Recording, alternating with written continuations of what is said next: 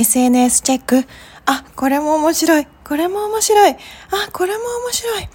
うん。あ、スマホ見てただけでもう一日が終わっちゃった。何してんだろう。しょぼん。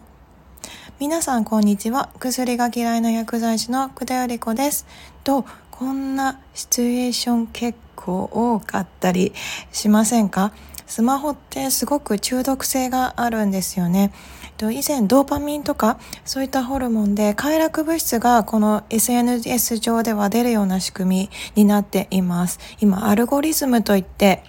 えー、かなり、えー、人間の脳をこう快楽物質で満たすようにこう計算されて様々な面白い情報をその人に合わせて出せるような仕組みにもなってきています。実は私も SNS の中毒性にはすごく気づいていてその時にえまあスマホの危険性を知って SNS デジタルデトックスというものをした時期がありました。と全ての SNS を削除アカウントも消してより心をすっきりさせようっていう試みをしました。それも、えっと、たくさんの本を読んだことによってこのことをしようと思いました。ちょうどね、やっぱり私と同じような状況になっていて、ちょっと SNS を立ってみようっていう決断された方が、えっと、ちょうどいらっしゃったので、まあ今日はそんなお話できたらなと思っています。実は私もねすごく SNS あの大好きで、まあ、特にインスタとか TikTok とかは中毒性がめちゃくちゃありますよね。これも脳の仕組みを知っていれば当然のことでで一番大きな影響を与えた本が「えっと、スマホ脳」という本になりますこれはかなりベストセラーにもなった本なんで、えっと、知ってらっしゃる方も多いんじゃないかなと思うんですけれどこれでね過去にノートで記事も書かせていただきました、えっと、気になった方は見てみてください。でまあねこのスマートフォンって結構割と最近の技術ででこのスマホを開発した人まあスティーブ・ジョブズなんかあのアップルの iPhone ですね。なんか有名ですけれどとやっぱりこの有害性については、えーと、よくご存知でいらっしゃるから、えーと、自分の子供たちにはスマホとかタブレットとかは、えー、成長にも良くないということで、えーと、与えないようにしているなんて話も書かれていました。もうすごく納得がいく内容ですよね。えっと、もう私も小児科の近くでね、と、薬渡してた時なんか、もうちっちゃい子が、あの、タブレットとかスマホないと落ち着きがなくて、で、Wi-Fi どこ Wi-Fi どことか 言ったりしていたり、あと、まあ、その場でね、お薬飲んでもらうにあたっても、やっぱスマホとかタブレットとか、そっちの方が気になっちゃって、逆に、えっと、薬飲むことに集中できなかったり、えっと、すごく落ち着きがなかったりしてるなっていう印象はありました。あと、やっぱり、えっと、最近の若い人たちは、えっと、読む力がすごく、えー、読めなくなってきている文章とか多くの方がやっぱりいってらっしゃいますね。なぜかって考えた時にやっぱり TikTok もそうなんですけれど短いものの中で効率を求めてしまっているのでこう長くてとまあ、有用性がある情報であったりそういったものを読解する力がすごく減ってきているとは感じていますね。まあねこんな私も本は今大好きですけれど、まあ、正直あんまり好きじゃなかったし TikTok もあの今やってますけれどあの昔全然好きじゃなかったです。と Twitter とかも全然好きじゃなくてあなぜかっていうとやっぱりなんか短い文の中にこう有用性があるのかな。TikTok も結局ショート動画 YouTube もそうですよね。短いショート動画の中にあのあまり有用性があると感じていなかったのであのやっぱり YouTube でももう15分ぐらいのもの動画見たりとかやっぱり本だとね時間それなりにかかるんで、まあ、そういったものを読んでるのが好きでした、まあ、ただ今やり始めたっていう理由としてはやっぱりその膨大な文の中で、えっと、要約してまとめるっていう技術もとっても大切であのショート動画とかねやっぱ TikTok されてる方って、まあ、その膨大な情報量の中でギュギュッと凝縮したようなものをきちんと配信されてる方もいらっしゃるんですね。なんでまあ私も、えっと、やっぱりね今情報が溢れてるのでその中で、まあ、短期時間でもこう見ていただけたらなと 思って、まあ、動画作りなんかもしてます。あねあの短い時間で見えるので後で見返した時にああの時はこんなことをしてたんだとか、まあ、ちょっと振り返るにも分かりやすかったりはするんでね。で、まあ、えっと、デジタルデトックスのお話に戻るんですが、まあ、あの、やっぱり皆さんも気づいてらっしゃるとは思うんですよ。好きなものだとやっぱり興奮するし、ドーパミンという快楽の物質がドバドバと 出るので、えっと、次から次へとこうスワイプしてたくさんいろんなものを見たくなっちゃってで気づいたら一日が終わっちゃってた。あの本当によくありました。ただこれし続けたらとっても体に良くないなって自分でも分かっていながらもやめられないこの中毒性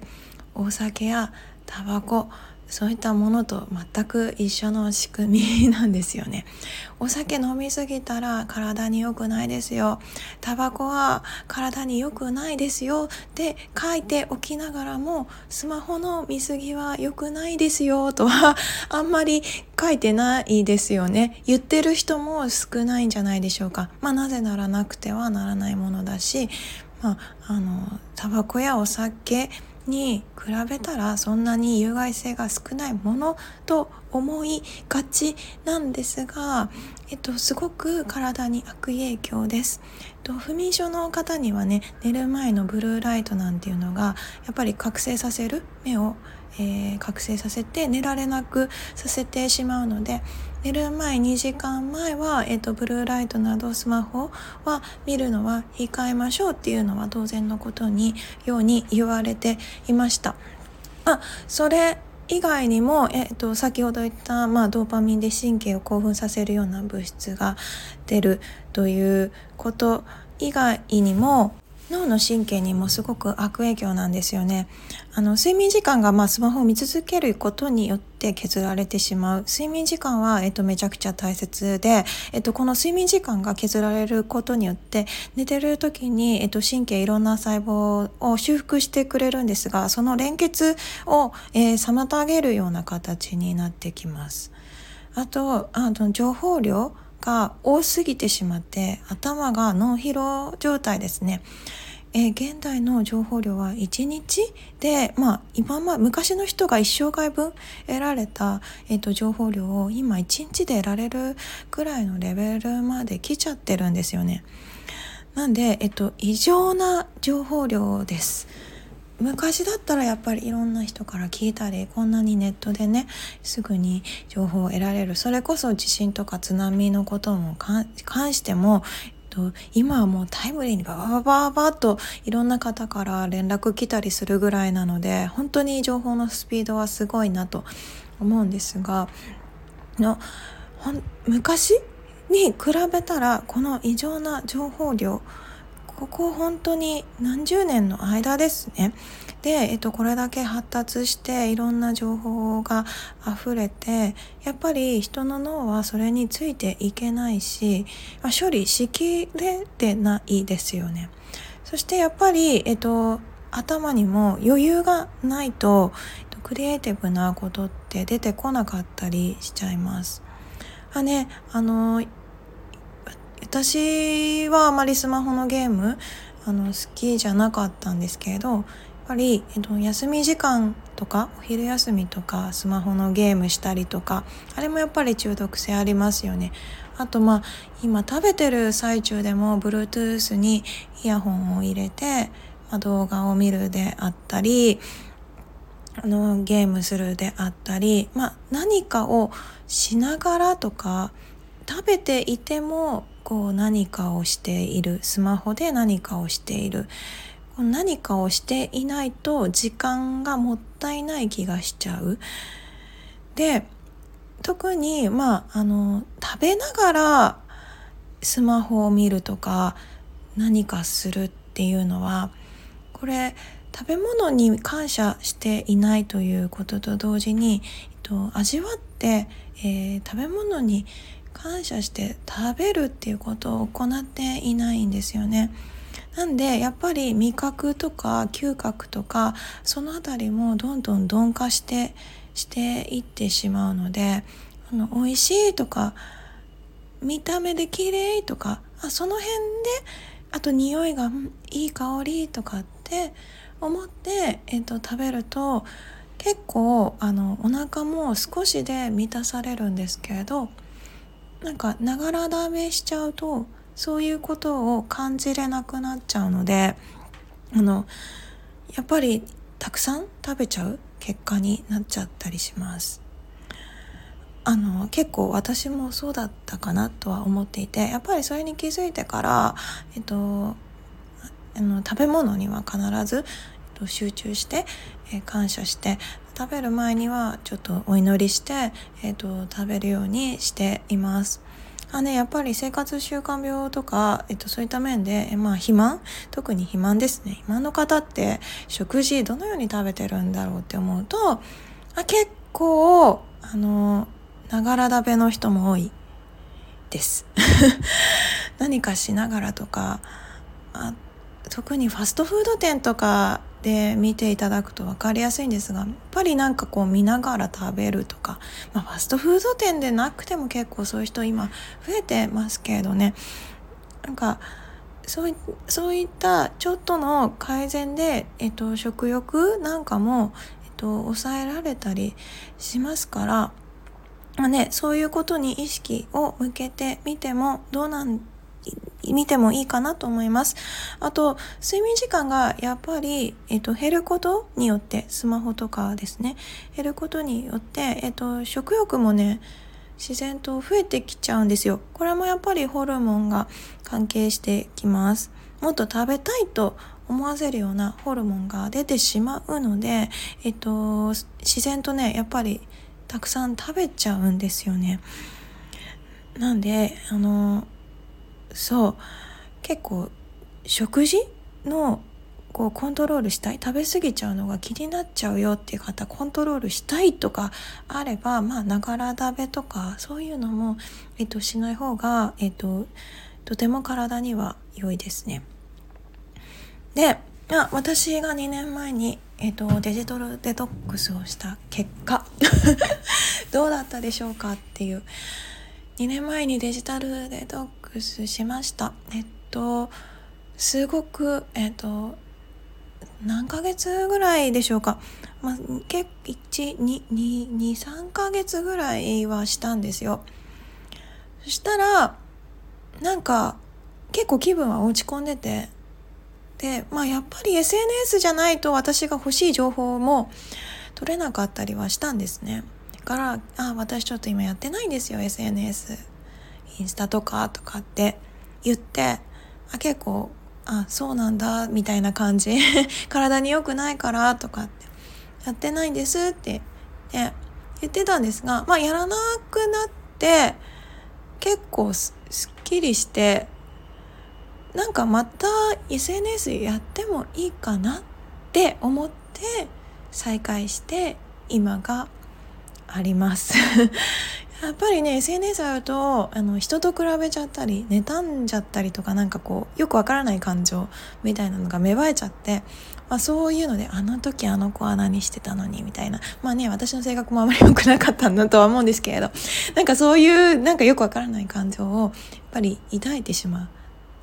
たりしてあすごく良くなかったんですが、まあね、あの再開してみてなくてはならないものだしえっとまああの上手に使えばとてもいいものであるということを学びましたね。やっぱりあの私の友達の中ではやっぱりもうそういったこと中毒性を知ってらっしゃってて体にも良くないっていうことを知ってらっしゃっててあ僕は SNS インスタとかはそういうのしてない私もしてないとかって言ってらっしゃるあの子も結構います やっぱりそういうこと出会ったことによってあやっぱり中毒性知っててやってないんだ。じゃあ私もちょっとやめてみようかな。と思って、まあ、2年前にちょうどやめました。お正月の時期一切使わなかったです。ねお正月の時期なんて一番見ちゃうけど使わないようにしました。本当に良かった。だからあねもし頭の中いつもモヤモヤしてるなとかそういうのがあったらちょっと SNS をやめてみてもいいかな。デジタルデトックスと言います。そういった本もたくさん書かれています。えーと、その本についても下の概要欄に貼っておきますので、えーと、気になった方は是非見てみてください。